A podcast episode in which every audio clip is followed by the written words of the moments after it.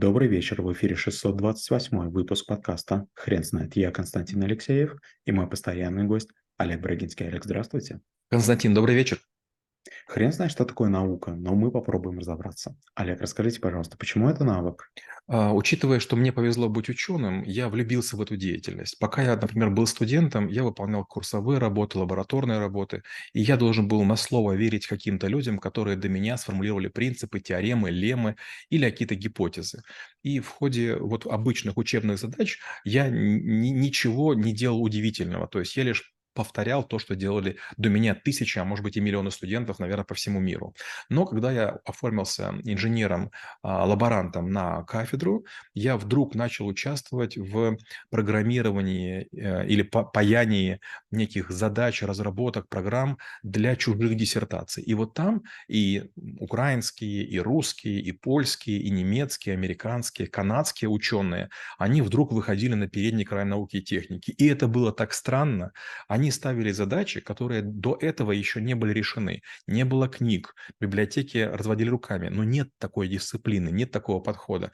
И вдруг оказалось, что в ходе а, вот э, там различных упражнений или программных, или интеллектуальных я придумывал какие-то модели. И они становились частью диссертации. Мне даже там деньги какие-то платили, отдельно а, страна, отдельно эти сами люди. Вот как бы спасибо, ты помог мне сделать диссертацию.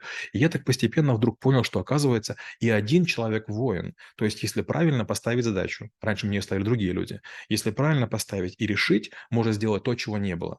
Так постепенно у меня появился первый антивирус, так у меня появился первый хакерский редактор и другие всякие вещи. То есть, вдруг оказалось, что научный подход позволяет создавать будущее, я был совершенно удивлен. Получается, если придумать гипотезу, провести большое количество экспериментов, убедиться путем сбора фактов и их регулярного обновления, что а, то, что предположено, работает, отсеять неправильные гипотезы, применить критический анализ, защитить, скажем, диссертацию или там написать статью, которую покритикуют ученые всего мира, вдруг вы получаете патент, за который получаете деньги. Я был так этим обрадован, я начал получать деньги за интеллектуальное творчество. То есть раньше я думал, надо будет на заводе работать или там еще чего-то. Я не знал другого способа зарабатывать деньги. И вдруг оказалось, что оказывается, будучи ученым, если вы выходите там на какие-то интересные рубежи, делаете страновые открытия, отраслевые, индустриальные или планетарные, вдруг вам начинают какие-то компании платить деньги. Ну, это было просто, знаете, как будто бы золото в стране дураков. Олег, не могли бы, пожалуйста, рассказать немного про историю появления науки? Ну, во-первых, конечно же, наука появилась очень давно, и трудно сказать, когда, скорее всего, с развитием письменности. То есть люди начали а, знания друг другу передавать. И первые письмена, вот многие думали, там будут какие-то секреты, а там были рецепт пива или рецепт снадобья, как, допустим, там бороться с укусом скорпиона и так далее. А, и трудно сказать, у нас дело в том, что почти вся письменная история, она утеряна, и поэтому мы в основном ориентируемся только на философов Древней Греции и Рима. Одно из первых первых наук была философия, некий единый предмет, который изучал весь мир. Потом из него выделилась математика, потом физика, потом астрономия, потом риторика, и постепенно из одной науки появилось 2, 3, 4, 5, 6, 7, 8.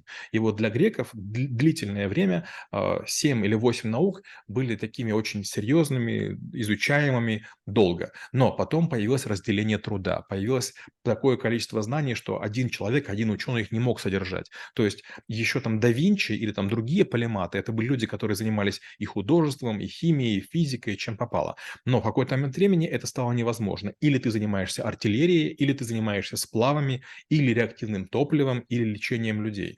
То есть в какой-то момент времени, сразу же после вот Древней Греции, сразу же после Рима, после вот появления специализации людей, железных орудий труда, фабричных производств, а, оседлого образа жизни, превратились к тому, что люди стали заниматься очень узкими направлениями науки, науки. И это дробление продолжается. Представь, что есть некая снежинка, у которой было сначала там 7 или 8 лепестков, потом каждый дал 2, и все больше и больше и больше появляется сначала механика, потом квантовая механика, физика, потом квантовая физика, э, химия, квантовая химия. Олег, тогда расскажите, пожалуйста, немного про э, классификацию наук. Как выглядит сейчас эта картина мира? А, есть такая такой навык у нас, он называется "Лестница наук". Он не будет изучаться, но у нас есть парочку статей с Альбиной Анисимовой из Казани. Мы взяли и попробовали навыки школы трэблшутеров, а, посмотреть в Википедии, кто на что ссылается. И получается, что навык, на который ссылаются большинство навыков, но он не ссылается ни на кого, он является низовым. То есть математика, скорее всего, с большой вероятностью является низовым на навыком. После математики идет физика, после физики идет химия, ну и так далее. Получается, что каждая наука, она имеет какие-то подпитывающие науки, методологические или формализованные, и те, которые идут выше. То есть, например, когда мы говорим про астрономию, астрономия находится высоко в ветке наук или в лестнице наук, потому что до нее находится там большое количество разных разделов и химии, и физики, и там разные теории, и дисциплины, и все что угодно. Олег, вы уже рассказали а, примерную картину мира науки, но есть такое понятие, как псевдонаука. Вы не могли бы, пожалуйста, определить а, это понятие? Конечно же, есть такая история, называется квазинаука, паранаука, псевдонаука. И таких дисциплин гигантское количество. Это гомеопатия, это э, хиромантия, это астрология, это множество там околорелигиозных историй.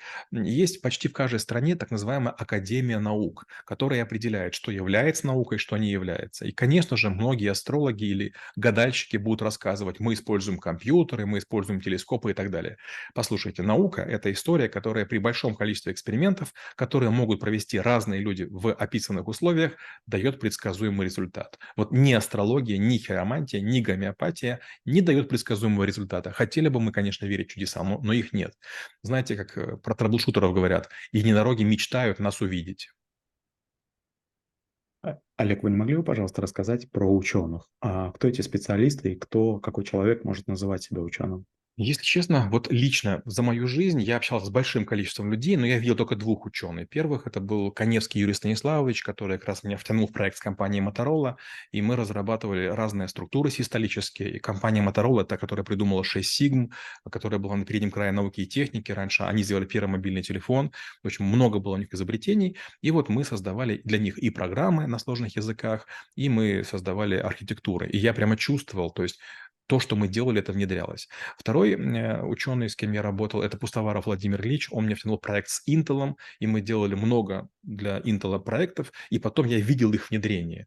У меня, к сожалению, были и другие люди, на которых я пытался работать, и на кафедрах, и так далее, но они ничего не сделали они оказались ремесленниками. Ремесленники – это люди, которые неплохо делают свою работу, достигая повторяемого результата. То есть нет некой уникальности. Нет патентов, нет изобретений, нет прорывов, нет внедрений. И знаете, в этом тоже плохого ничего нет. Например, человек, который делает там мою любимую творожную запеканку или ваш любимый круассан, он тоже очень ценен и полезен. Только тогда нельзя называться ученым. То есть я считаю, что человеку нужно давать время. 3, 5, 10 лет. И если он придумал чего-то, он ученый. Но, к сожалению, на наших вузах и на наших кафедрах есть гигантское количество людей, которые занимаются просто откровенным плагиатом.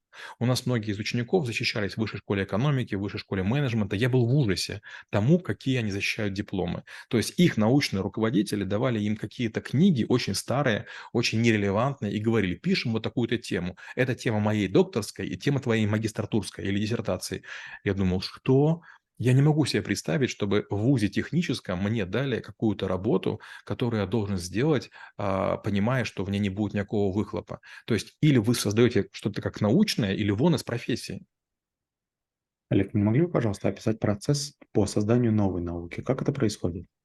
Не знаю, некомпетентен. Я бы хотел, конечно, поумничать, но лично я не был причастен к созданию ни одной науки. То есть я даже не могу себе вообразить. Да, я занимался написанием компиляторов, интерпретаторов. Да, я занимался моделированием процессоров. Да, я занимался там написанием драйверов или других устройств. Но на моей памяти с людьми, которых я знаю лично, с которыми я работал, не возникло ни одной новой науки. Я постоянно встречаю людей, которые говорят, а вот я занимаюсь таким-то видом деятельности. И мне как бы удивительно, вау, оказывается, такая штука есть. Но, тем не менее, нет, я некомпетентен. Глупо вообще ожидать, что... Э, это, это, это крайне редкая история. И глупо ожидать, что а, вот э, там, скажем, из всех ваших знакомых есть хотя бы хоть кто-нибудь, кто придумал новую науку. Это прям редкая штука, как жар-птица.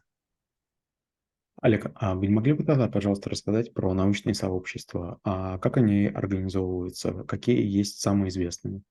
Ну, давайте начнем, допустим, про Украину. Я в Украине очень долго работал и пытался входить в разные научные сообщества, и через время понял следующее.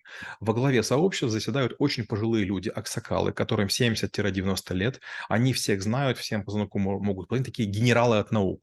Они уже ничего не делают, и они, как Эйнштейн или Ньютон, не сильно вдаваясь, просто сортируют. Годно, негодно, годно, негодно. Могут ошибаться.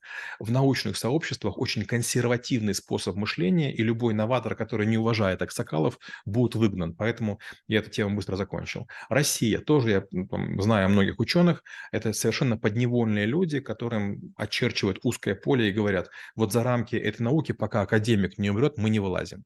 Но мне повезло, и опять же, с Пустоваром Владимиром Ильичем мы вошли в четыре секции научных в институте IEEE. Это институт электронных инженеров. Это были а, большие данные системы понимания естественных языков, высокоскоростная информация, высокоскоростные системы обработки информации и передачи сигналов. И вот когда я начал писать статьи, я был поражен тому, как по-доброму, как толково, как очень обстоятельно разные ученые мои статьи вычитывают. Все, что я печатал в журналах в Польше, в Украине, в России, в Германии, такое ощущение не читал никто. Но то, что я в Америке печатал, я на каждую статью получал десятки комментариев. Они все были толковые, полезные и продвигали меня. Поэтому я, честно говоря, влюбился в американское сообщество. Вот в iTriple, может быть, я не объективен, но я, я чувствовал вклад – пакистанцы там, или индусы, или там американцы, или французы писали мне, вот можно такой-то коэффициент изменить, вот, а вот такой-то случай есть, а вот вы не охватили такую-то сферу. Я прям думал, вот это да, не ленивые ребята. То есть они прочли, быстро поняли и дали обратную связь. Олег, а что происходит сейчас с популяризацией науки? Честно говоря, мрак. Есть масса людей, не хочу называть их фамилии, которые рассказывают просто сизый бред. Причем, что удивительно, среди этих людей даже есть седовласые профессоры и профессорки. И, честно говоря, когда я их слушаю и вижу там миллионные просмотры на YouTube, и как там они там что-то с высоких трибун все говорят, я сижу и думаю, боже мой, ну это просто лохотронище. То есть, знаете, как говорят, да, в какой-то момент студент работает на зачетку, потом он работает на него. Так вот и здесь. Многие профессоры и академики начинают просто уходить в ересь. Некоторые начинают говорить, что были супервеликаны, некоторые говорят про плоскую землю, некоторые врут про строение мозга, другие говорят там про систему мотивации или там еще чего-то. я думаю, ну как так можно? Ну, ну вот почему? Вот если у тебя есть бренд популяризатора, тебе можно все. То есть в ученой среде тебя просто задавят. Заведующий кафедрой или там еще кто-нибудь, ректор по науке. Но вот, вот в, в общей среде да, такое ощущение, что люди выходят на площадь и говорят всякую глупость, а им говорят, слушайте, ну да, здорово, замечательно. И чем больше людей хлопает, да, тем вроде здорово. То есть миллионы мух считают дерьмо вкусным. Олег, спасибо. Теперь на, на вопрос, что такое наука, будет трудно ответить. Хрен знает.